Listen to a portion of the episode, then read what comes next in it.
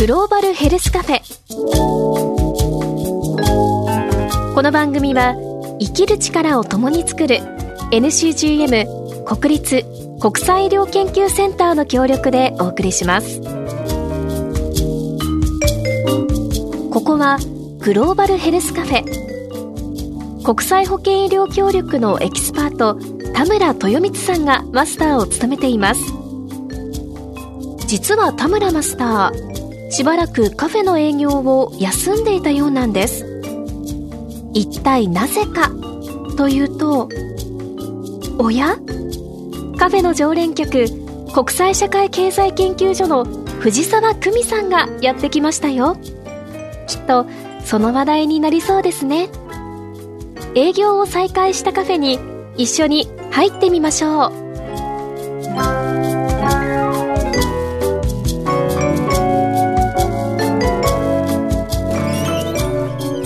っしゃいませ藤沢さん。こんにちは。ボンジュールマダムもう素敵すぎるんですけどフランス語。もう私絶対言えない。ボンジュールムッシュって言えばいいんですか？挨拶だけです。はい。かっこいいですよね。もう前回もあの私はマスターのフランス語が忘れられなくて、えー、とんでもないです。早く再びあのフランス語と思ってたらしばらくお店お休みでしたね。そうなんです。実はちょっと出張で、えー、とアフリカに行ってたんです。アフリカのどこですか？実はですねあの僕が以前赴任していたコンゴ民主共和国。私コンゴって聞くとなんかすごい遠いし、イメージが湧きにくい。コンゴというと、はい、これ一つの国ではなくて二つ国がコンゴ共和国という国とコンゴ民主共和国。あのこの2つの国は別々の国ですね、はい旧ザイールといった国がコンゴ民主共和国今回私が出張した国になりますね、はい、あのとってもとてもあの広い国で日本の国土面積の6倍あるんですね。そんなに？これは片一方だけで？はいコンゴ民主共和国だけで。すごく大きい国なんですね、はい、そうなんですね。何しに行ったんですか？主に3つ出張の目的があったかなと思うんですけども、えー、まず一つ目はちょっと硬い話になってしまうんですけども、まあ、国際協力の中でも、えー、ODA 政府開発援助を今後民主共和国で実施しておりますけども、はい、事業の運営指導という形で出張したというのはまず一つ目の目的。はい、はい。二つ目の目的としては、現在あの私ども国際医療研究センターでコンゴ民主共和国とセネガル、この2カ国を対象とした臨床で働いている看護師の臨床能力評価っていう研究を行っています。はい、この、えー、調査結果を報告するというのが2つ目の目的でした。はい、で3つ目は？私どもの国際医療研究センター、えー、仏語圏アフリカ13カ国との、えー、ネットワークを持っておりまして、うん、まあ、今回その13カ国のうち3カ国コンゴ民主共和国セネガル、うん、トーゴ、はい、この3カ国からえ保健省関係者をお招きしまして、13カ国のネットワークの運営に関する会議を主催する、まあ、そのような3つ目の目的があって行ってまいりました。なんかどれも国を動かすようなお話なんですけど、ね、はい、コロナその影響はどうでしたか？今ちょっと手元にですね、はい、世界保健機関 WHO の資料を見ながら今ちょっとお話ししているんですけども、はい、日本だとかヨーロッパ、はい、アメリカ、いわゆる先進工業国と言われるような国々の感染者数と例えばアフリカの感染者数って桁が一桁あるいは2桁違うんですね。はい。どっちに違うのかもわからない。どっちでしょう。えー、これはあのー、先進工業国の方が圧倒的に感染者数が多い。多いんですね、多いんですね。例えば、6月1日現在だと、はいえー、いわゆる先進工業国と言われるような国々で感染した方は4億4500万人。で、他方、低中所得国と言われるような国々の感染者数は7900万人。えー、だって人口は圧倒的に低中所得国の方が多いですよね。はいはいなんでそんなに感染者少ないんですか、えー、あのこの原因については僕もあの専門家ではないので、はい、あのわからないんですけども、まあ、いろんなあの要素があるんだろうと思うんですよね。やはりあの先進工業国特に日本のような人口密度が高いような国3密というようなこと言われるじゃないですか。東京にいるだけで密ですからね。ですよね。あとはそのそもそも感染者数をちゃんとカウントできてるか確かに。ということもあるかもしれませんね。だって近くに病院がなくて行ってないっていう可能性もありますよね、うん、そうですよね。熱が出たんだけど、うん、検査してなければ多分感染者数としては認識されないんじゃないかなと思うんですよね。確かに。そっか。そういう意味で少なかったってことですけど現地の皆さんはこのコロナというものに対して日本ほど危機感を感じたりっていうのはなかったんですか？今回は僕が行った時期っていうのは、うん、あの世界中第4波とか第5波とかと言われるような、うん、同じような波を経験していて、今後民主共和国も数回の感染者数の激増した時期を経ていますので、うん、まあもちろんあの皆さんマスクをする、まあこれまでアフリカの方々がマスクをするというのは 正直見たことはなかったんですね。はい、ですが、まあ会議中はマスクをするですとか、手指消毒をする、そのような一般的な感染予防行動っていうのは皆さん取られている感じですね。まあ、そういう知識を持った医療従事者をどれだけ増やしていくかっていうことがすごく大事なことなんでしょうね。そうですね。その中で2つ目のあの目的にされていた看護師さんの、はい、まあ、評価、えーはい、どういうふうにお仕事をされていて効果のある仕事をされているのかっていうのを多分測ったりするってことなんだと思うんですけど。はい、まあ、保健医療施設で働いている看護師、うんえー、の皆さんが、まあ、保健省が期待している能力、知識を有しているかというようなの評価をするための研究結果を報告したわけですけども例えば、はい、コンゴ民主共和国、まあ、信じがたい事実っていうのがありまして看護師養成施設を卒業していない、はい、あるいは看護師としての教育を受けていない方が看護サービスを提供していたりするんですよね。または看護師としての、うん、えー、資格は持って臨床で働いているんだけども給料をもらっていない。これはにわかに信じられないんですけども、はい、給料をもらっていない方々も非常に多く存在するというのが今後民主共和国、はい、でもそういうのをじゃあちゃんとお給料を払いましょうみたいなこともアドバイスしに行くってこと、はい、そうですね。お給料を支払うってもらうためにはすごいいろんな段階があって、うん、まあ、そもそもその方がちゃんと医療施設で働いているということを特定した上でその方々が公務員として登録されなければいけないだろうし給料を支払うのは保険証ではなくて例えば公務員証だったり、うん、財務省だったり省庁をまたぐわけですよね。うん、まあ、そういうデータ管理、まあ、これに関しての事業がうまく進むような検討をしてきました、うん、聞けば聞くほど日本での常識とは全然違うことになってて、ね、どっから手をつけたらいいのかしらってこう一瞬聞いたら思っちゃう、はい、いろんな国の中の省庁の調整とかもお仕事になってくるんでしょうね。うね。はい、よその国のそういう調整って本当大変そう、うん、あの逆にですね我々外部者だから、うん。できるっていう部分も多分あってですね。そっかしがらみないですもんね。そうなんです。はい。もう目的は唯一一つ、コンゴ民の人たちの健康と幸せのためっていうのでやればいい、はい、そうなんです。おっしゃる通りです。はい。そっか。そういう意味じゃ、この NCGM のお仕事っていうのはもう、しょっちゅう海外に行ってそうやってサポートするっていうのが日常茶飯事なんですね、はい、本当に。そうですね。低中所得国を中心に、うん、えー、いろんな事業を展開したりですとか、うん、あるいはその国際会議に出るとか、うん、まあ海外出張っていうのが、まあ、これまであの非常にまあ本来業務であったわけですね。だけどだんだん今回のコロナもあって、はい、いけない状態が続いたじゃないですか。続きましたね。こういう状態がまた起こらないとも限らない中で、うん。はい、どうやってさっきおっしゃってたような、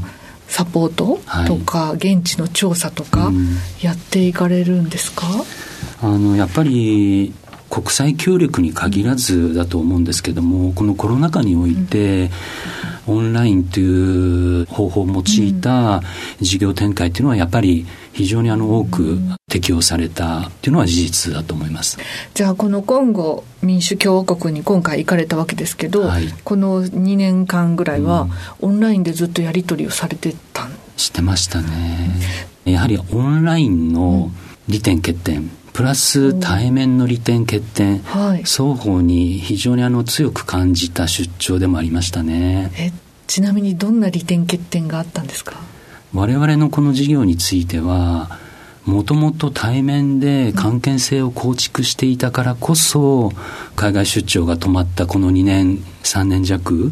えー、事業を継続できたんじゃないかなというふうに思っています。最初にリアルであったからオンラインでも大丈夫だった。はい、はい、オンラインだとやっぱり、渡航費用がかかんないですよね。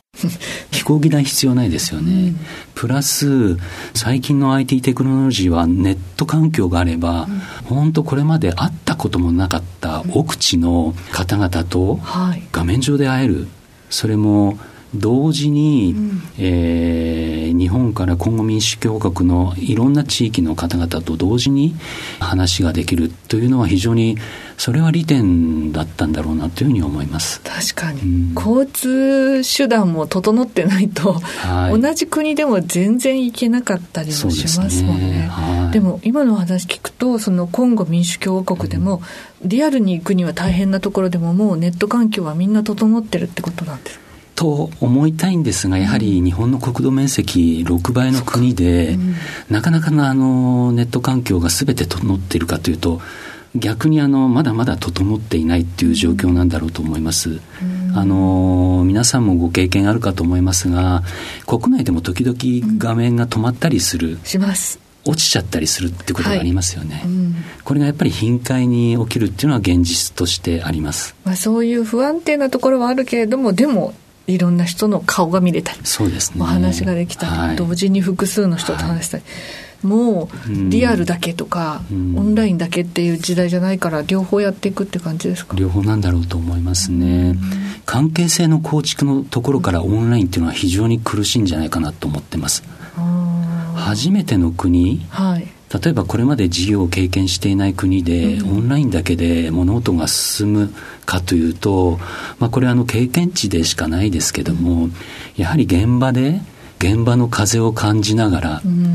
同じ匂い、そして表情、ちょっとした表情の違いって、なかなかオンラインだとわからない、ね、しかも画面が遠かったりとかそうですよね、うん、その人の抑揚っていうんでしょうか、うん、っていうのも対面だからこそわかる、うん。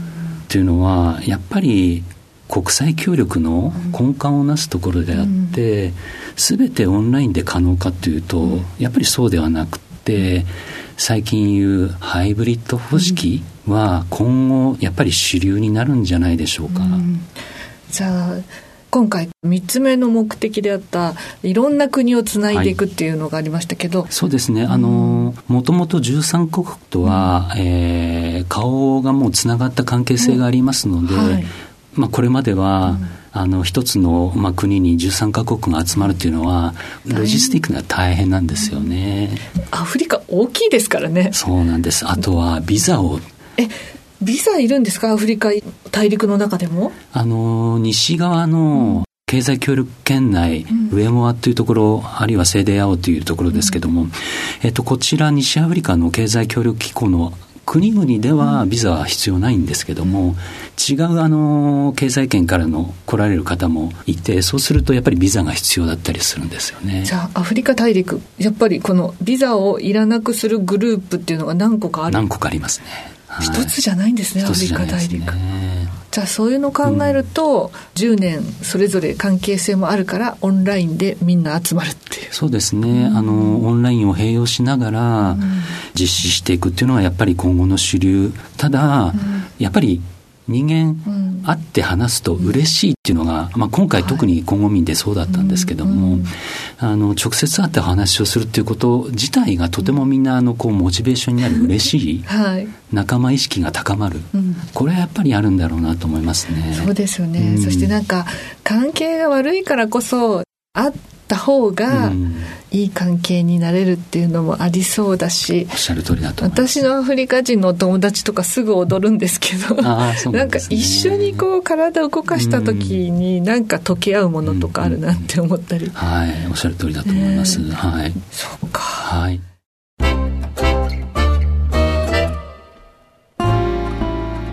や皆さんからのメッセージもちょっとご紹介したいんですけど色鉛筆さん兵庫県40代女性。田村マスター番組への着任おめでとうございます。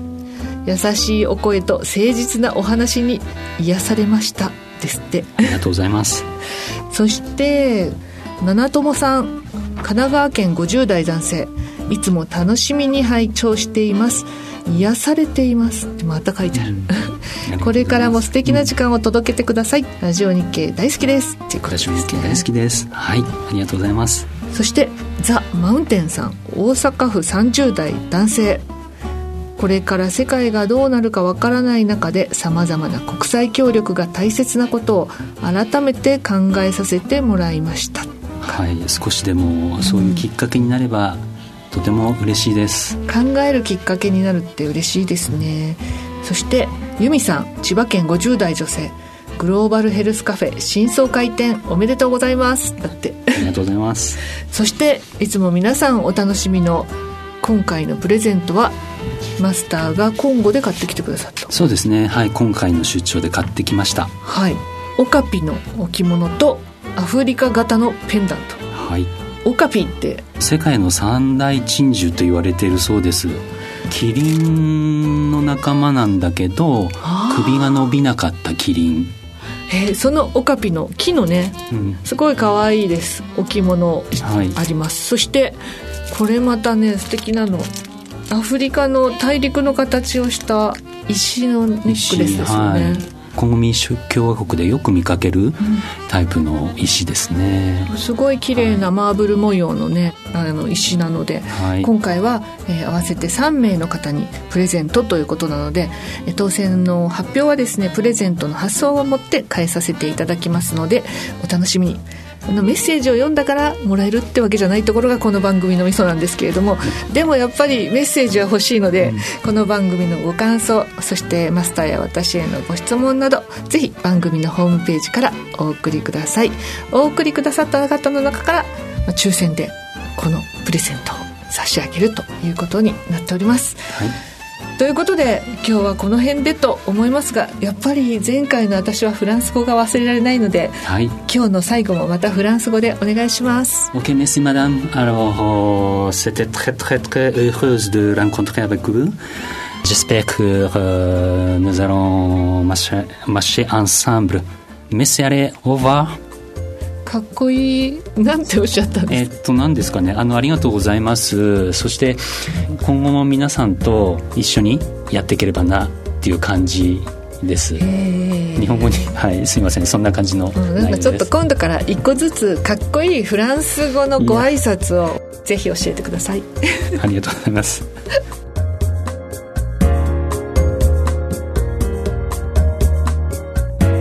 グローバルヘルスカフェこの番組は、ポッドキャストでもお楽しみいただけます。ラジオ日経のホームページから、グローバルヘルスカフェのサイトにぜひアクセスしてください。グローバルヘルスカフェ。この番組は、生きる力を共に作る NCGM 国立国際医療研究センターの協力でお送りしました。